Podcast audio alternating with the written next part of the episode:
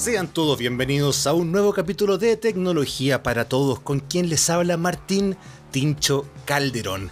El tema que nos convoca hoy día es caluroso y específicamente se trata de el calor que está haciendo al menos en la zona central de Chile, que es donde yo resido. Y bueno, no, les quiero contar todo lo que vamos a hablar, pero básicamente se trata sobre cómo elegir un aire acondicionado, porque es una de las preguntas con las que me han bombardeado en redes sociales y en grupos de WhatsApp. Antes un poco de contexto, hace unos años la idea de tener un aire acondicionado, al menos en Chile, eh, era algo opcional, un gustito, algo que no era como realmente necesario, por así decirlo.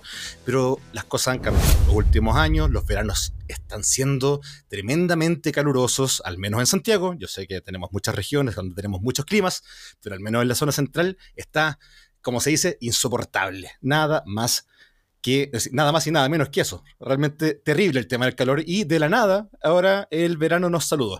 Para hablar sobre este tema, eh, está con nosotros don Jorge Montenegro, una persona que ya lleva casi una década metida en el tema de los aire acondicionados y que es gerente comercial de climatización de Midea Carrier Chile. Jorge, ¿cómo está ahí?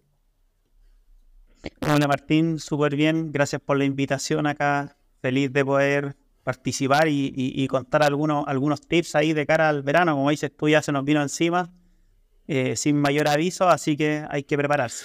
Oye, qué impresionante el tema que muchos países vecinos en Latinoamérica tienen cultura de aire acondicionado y con eso me refiero a que a nivel civil, por así decirlo, ¿verdad? A nivel de casa, eh, saben más o menos, tienen sus equipos antiguos, los van renovando y en Chile somos primera generación, básicamente, de personas que están instalando aires. Y la gente, una gran pregunta que se hacen es, ¿qué hace un aire acondicionado? ¿Realmente cómo funciona? ¿Qué está pasando en esta máquina? Así es. Bueno, cuando tú hiciste la introducción me acordé cuando era chico y ahí uno se iba a comprar un auto y te preguntaban con o sin aire acondicionado. Bueno, ahora ya nadie te pregunta y, creo que estamos en una etapa inicial a, nivel residencial. Según los estudios, estamos del orden del 5% de penetración de mercado. Eso significa que de 100 casas, solo 5 tienen un aire acondicionado instalado funcionando. Y bueno, estas máquinas lo que hacen es eh, entregar a través de un circuito de refrigeración reversible, que, que eso lo hace que sean inverter, que, puedan ser frío o calor, eh, te entregan aire caliente o frío dependiendo de la estación. Con un solo clic tú puedes elegir eh, frío, calor, invierno, verano o incluso modo ventilador, todos, independiente de la marca, si es que no hace ni mucho frío ni mucho calor. Pero son máquinas que te permiten regular la temperatura a tu gusto, básicamente con un solo clic. Oye, Jorge, algo que, se repite harto también, además de cómo elijo un aire acondicionado, yo cual ya vamos a, ya vamos, a ir a eso, paciencia. Lo primero es eh, dos eh, palabras clave que se repiten mucho: split e inverter. Por favor, guíanos qué significa cada una de esas palabras dentro del mundo de los aire acondicionados. Perfecto, mira, partamos con el split. El split es un equipo que dicho en sencillo, partido, tiene una unidad interior, que es la, caja que uno ve en la pared por dentro, y tiene una caja exterior, que es la que uno ve instalada por fuera, que, tiene un ventilador que da vueltas, básicamente, y se conectan con, eh, con cable eléctrico y con cañerías. Ese es un equipo split, partido, básicamente. Perfecto. Y el inverter es una tecnología nueva que significa que el motocompresor funciona a velocidad variable, ¿ya? Versus el antiguo que es conocido como on-off, que es un equipo que cuando uno lo setea, por ejemplo, en 20, cuando llega a 21, para, cuando llega a 19, prende, prende y apaga continuamente. El inverter eh, funciona todo lo contrario. El equipo autorregula la velocidad y no se despega mucho de la temperatura a que la persona lo seteó con el control remoto. Entonces se evita ese encendido y apagado continuo que genera pics de consumo y finalmente se traduce en un consumo mayor en un 50%. El on-off sobre el inverter. Entonces el inverter es un equipo eficiente y por eso están tan de moda ahora. A ver, déjame como llevarlo como a un plano aún más sencillo, quizás el automovilístico. Ponte tú, bueno, los que tenemos ya, puta, arriba de 30 años, quizás aprendimos a manejar con, cambio, eh, es mi caso al menos. esto es como estar en un taco, llegar a velocidad cero y eh, andar con primera todo el rato. Esa gasta harta benzina y en este caso harta electricidad. Así funcionan los aires comunes que no son inverter, ¿verdad? Los inverters como que siempre van a una velocidad constante. Esa sería una analogía. Claro, eh, sería como o estar detenido o acelerar a fondo. Ah, perfecto. En cambio que el, el, inverter sería como ir metiendo la, la marcha segunda, tercera, y, ir siempre con el motor menos exigido, básicamente. Ya. Esa sería como la comparativa, efectivamente. Buena, buena, buena autos. y esto pasa porque uno pone una temperatura. Por ejemplo, quiero que la pieza esté a 23 grados. Ok, el aire acondicionado tira, tira aire, valga la redundancia, hace todo lo posible para que la pieza en la que está tenga 23 grados. Y cuando llega a los 23 grados, se supone que se apaga. Y después cuando sube la temperatura, se prende de nuevo. Pero estos no. Se mantienen como todo el rato como en, en, en modo bajo, bajo potencia, tratando de mantenerlo. Así es, cuando se está acercando, empieza a los 23, empieza a funcionar más despacio, menos, revoluciones por minuto. Eh, y en la medida que se empieza a alejar, empieza a aumentar el RPM y se vuelve a acercar y así se mantiene, pero nunca se prende y se apaga continuamente, como el, el, antiguo equipo on-off, que, que llegaban a temperatura y se apagaban y después volvían a prender, apagaban y prendían. Oye, también hay un, no sé si mito o realidad, que la gente tiende a creer que tener aire acondicionado andando gasta harta electricidad y que tu cuenta va a subir mucho a fin de mes. ¿Están así?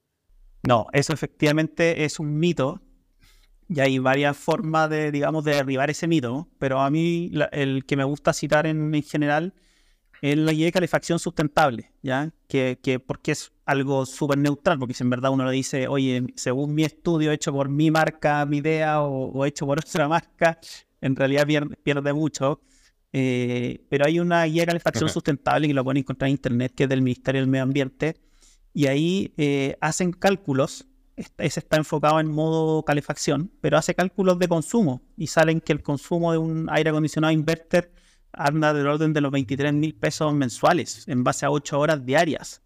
Entonces, eh, ese yo creo que es una fuente muy buena de poder derribar este mito y, aparte, bueno, en, verano también se puede ocupar en modo frío y el consumo va a andar del mismo orden en términos de monetario, pero es un equipo que ya se ocupa todo el año, entonces lo muestran ahí como lo más eficiente para calefaccionar también eh, versus pellet, parafina y considerando todos los beneficios de que no tienes que mantener insumos peligrosos en tu casa.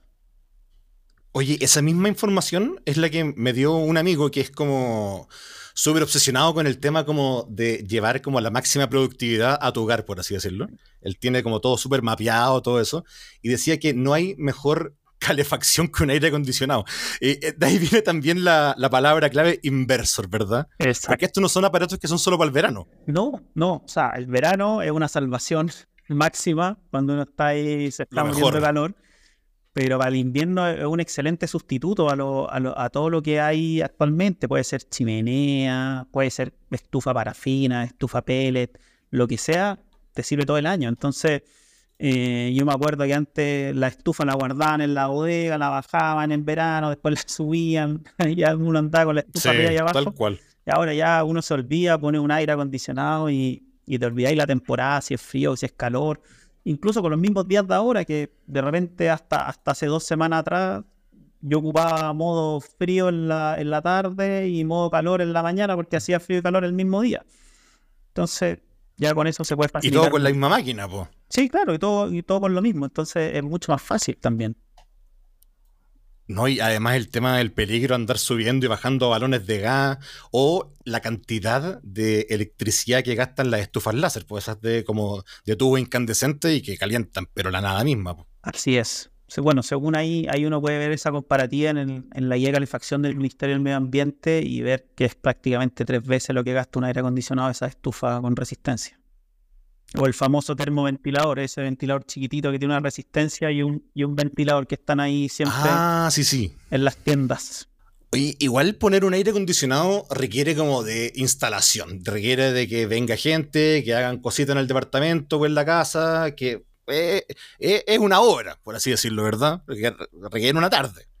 Eh, entonces la gente se pregunta, ese me compro uno portátil. ¿Son igual de buenos? ¿Son diferentes? ¿Cuáles son las ventajas y desventajas de los portátiles versus los que los split que acabo de aprender, los que van en la pared? Mira, la principal ventaja del equipo del equipo portátil, como tú dijiste, es eh, no se necesita instalación. ¿ya? O sea, el equipo viene, tiene una manga que descarga hacia el exterior, que uno lo pone por la, ventana, ningún problema. Uno lo, enchufa y funciona.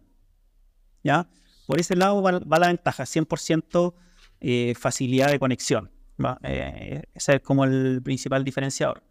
Por otro lado, desventaja, en general, la unidad exterior cuando hablamos de equipo partido, ¿te acuerdas? La unidad la que va afuera, la unidad exterior, es más ruidosa que la unidad interior, ¿ya?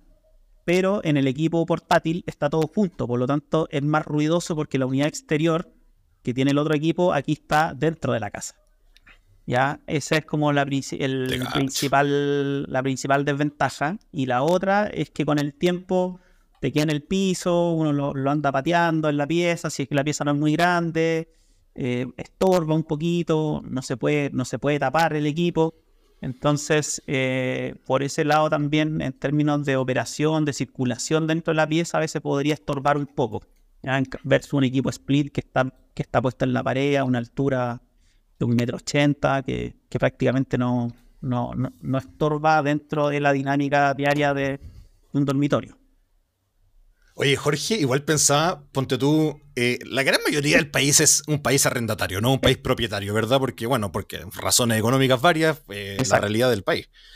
Pero tener aire acondicionado eh, es algo difícil cuando uno arrienda porque tiene que convencer al dueño del departamento de hacer una obra, ¿verdad? Porque sabemos que es una instalación que se paga y requiere un día. en ese caso, creo que un portátil puede ser, pero la opción totalmente, ¿no? De todas maneras, o sea, en caso de, que uno ya tenga un, término de contrato más o menos cercano, de todas maneras un portátil uno lo desenchufa y se lo lleva y, listo, no hay ningún problema. También he escuchado por el otro lado de, algunos amigos que han negociado con el arrendador y, llegan a acuerdos y, ahí eh, para el término del pago y, lo hacen también. De, todo depende, pero... Esa buena, Justo eso te iba a preguntar, porque un amigo muy cercano, que en verdad no es un amigo, soy yo, eh, se, arriesgó a poner un aire acondicionado el 2020 en un departamento arrendado, el cual obviamente no quiero dejar.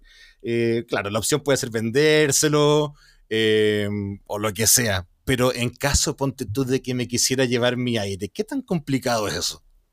Mira, la verdad es que desarmar un aire tiene que ser hecho también por, un, por, un, por una persona, digamos, experta en, esto. Ah, pero es, relativamente sencillo. O sea, los equipos, los equipos se pueden desarmar y llevar a, otro lugar. Eso no, hay ningún problema. Ya, o sea, si no llego a un acuerdo con, la propietaria del departamento, me puedo llevar mi aire nomás, me lo llevo y después se puede llevar. Al, mismo equipo que me, que me saca el equipo, pago para que me lo instalen en el nuevo lugar.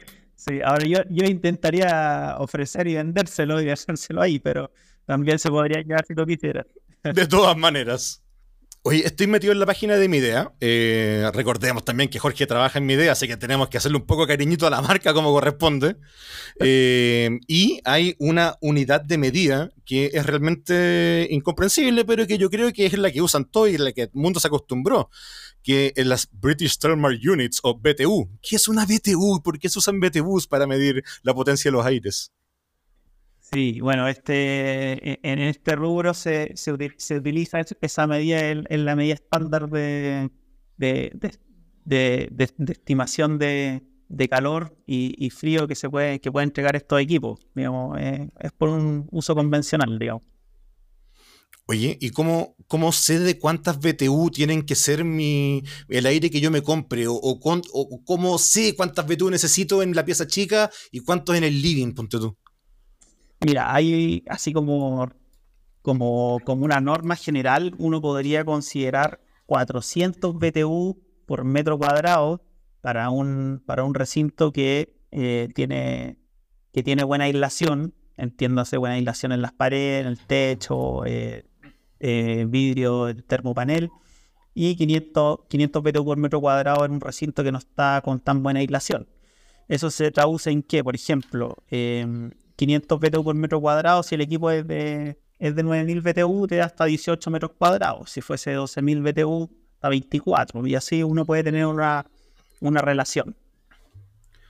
Oye, un amigo esta misma mañana, porque, insisto, es algo que me, han preguntado mucho cómo elegir aire acondicionado, me dice, ¿sabéis lo que pensaba, Tincho? Voy a comprar uno, el más grande que tenga para mi pieza, para que también enfríe las otras piezas, si mantengo abierta la puerta. Eso es un poquito de mito, le dije yo, creo, porque los aires como que sirven para cada lugar de la casa. Sí, la verdad es que lo ideal ahí es que el, el equipo sea uno por recinto eh, para para que funcione de la mejor forma y las temperaturas se distribuyan de forma más homogénea, para evitar que haya un punto muy frío y otro más a mayor temperatura. Lo ideal es, que sea uno por recinto. Eso pensaba, pues iba a congelar en su pieza y las otras quizá iban a quedar ligeramente menos temperadas, nada más que eso.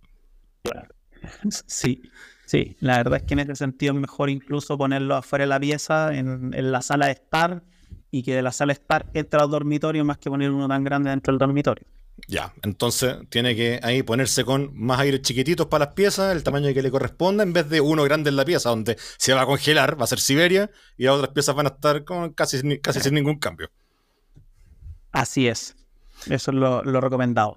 Ya, oye, estoy en la página, estoy ponte tú viendo un split muro Midea Air Steel R32 de 12.000 BTU. Ese es como creo yo, haciendo un cálculo rápido, que es como ideal para el living comedor típico de un departamento de Santiago. Eh, y Exacto, ese es uno. Buena, buena. Ese, ese 12.000 BTU, claro, te da entre 24 y 30 metros cuadrados. Por lo tanto, es, un, es, muy bueno para un recinto, para un dormitorio grande o, o un living comedor. Oye, si lo compro aquí en la página, aquí en mi Idea Store, eh, ya, tiene un precio, dice que estaba a 640, ahora está a 520, es una inversión. ¿Cuántos años me tendría que durar? Porque igual es una inversión, o sea, es tan barato en comparación a otras marcas, pero igual sigue siendo hortaplatón. Mira, en general estos equipos son, se les considera de bien durable, igual que lo que sería un refrigerador, una lavadora, por lo tanto, tiene una vida entre útil entre 7 a 10 años, o sea, es un equipo de, de larga vida, digamos. Son son hechos para trabajar, para estar a la intemperie, por lo tanto no, no va a tener ningún problema por ese lado. ¿Y cómo hago para que dure lo más posible funcionando bien?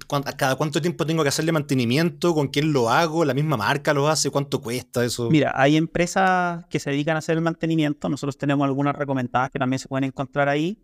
Eh, y una vez al año es, un mantenimiento, digamos, de acorde a lo, a lo, a lo esperado para alargar lo más posible la vida útil del equipo que en general es bastante sencillo, es limpieza de la unidad exterior, limpieza de la unidad interior, no son grandes cuidados que requiere, pero sí hay que, hay que hacerle un, chequeo ideal al inicio de cada temporada de verano, tenerle un recordatorio ahí de, hacerle algo. Ya, una vez al año es bueno, que vengan a, echarle un ojo al tema. De todas maneras. Buena, buena. Ya, y, y, cuando uno compra este, este que está a 520 de 12.000 BTU, ¿esto viene con todo o tengo que comprar más piezas después, cañerías, cosas? No sé, no tengo idea. Mira, este equipo en particular viene con todo. Viene con las cañerías, con, con la aislación, con los cables, viene con todo para llegar a instalar con un kit de 4,5 metros. ¿ya? Eso significa que la distancia entre la unidad interior y la exterior máximo 4,5 metros para ocupar el kit que trae el equipo. Digo. Y con eso eh, habría que, claro, ahí habría que eh, pagar solo lo que es la instalación y la mano de obra, no habría que comprar ninguna adicional. Ya, perfecto. Y, eso se ofrece también en la página por lo que veo. 190 con todo el escándalo, con desagüe, montaje de la unidad exterior, perforación de pared, prueba de funcionamiento, instalación de las cañerías, o sea, se hace todo. Con todo lo necesario para que... ¿Cuánto, demora este proceso? Cuando me llega la máquina y llega la gente a instalar. Una instalación eh, básica puede demorar del orden de las tres horas y media, cuatro horas. Desde que parten hasta que ya está terminado y entregado. Ah, pero qué maravilla. O sea, no es tanto. O sea, te echáis un día desde que llegan y después ya tenéis un verano feliz. Así es. Sí, un verano y un invierno sí. por varios años feliz. Así que sí, no es tanto tiempo, la verdad. Eh, vale la pena dedicarlo y, y solucionarlo. Oye, yo te contaba que puse mi, aire el 2020 eh, y en ese momento cuando hice la inversión dije Wi-Fi, ¿para qué? Además eran bastante más caros, ahora veo que no hay ninguno que no venga sin Wi-Fi. Eh, Pero con el paso del tiempo me fui dando cuenta, ponte tú estando en la casa de mi hermano un domingo, decir, puta, que gana llegar a la casa y que la casa esté calentita, porque no lo, no lo programé y cosas así. ¿Eso, ¿Eso es lo que se puede hacer a, través de la aplicación? Sí, sí, de todas maneras. Esa es una de las principales funciones y como tú dices, para mí también el, el, gran beneficio está más en, el, en, el, en el invierno. Yo tengo niños también, llegar con, con guagua a, una casa fría ah, o, caliente es totalmente distinto. ¿Verdad? Em, pero sí, bueno, encendido, cambiar el modo, cambiar la temperatura.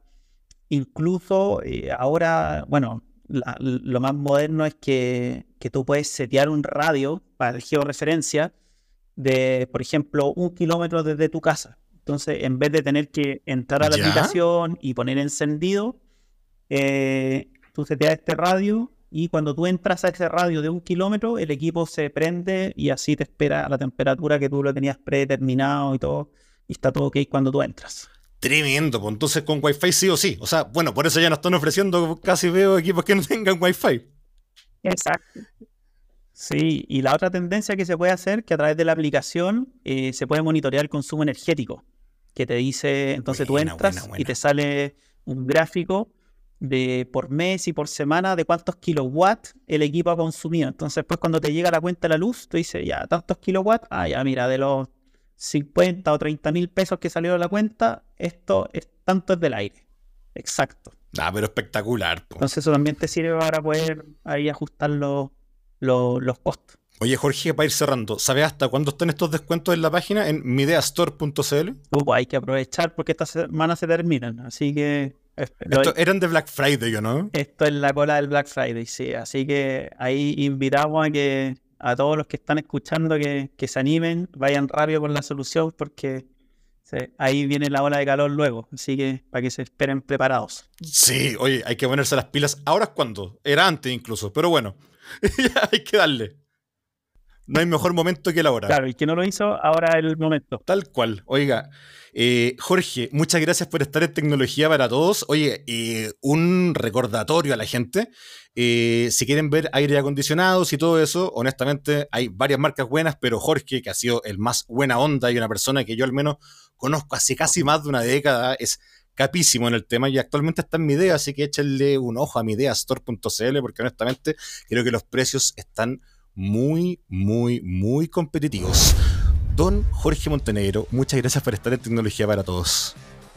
Martín, un gusto lo que necesite y ahí cuando quiera nos volvemos a hablar y ahí ojalá para el invierno poder contar todos los beneficios del modo calefacción y todo lo que se está haciendo. Así que nada, feliz pues. y muchas gracias.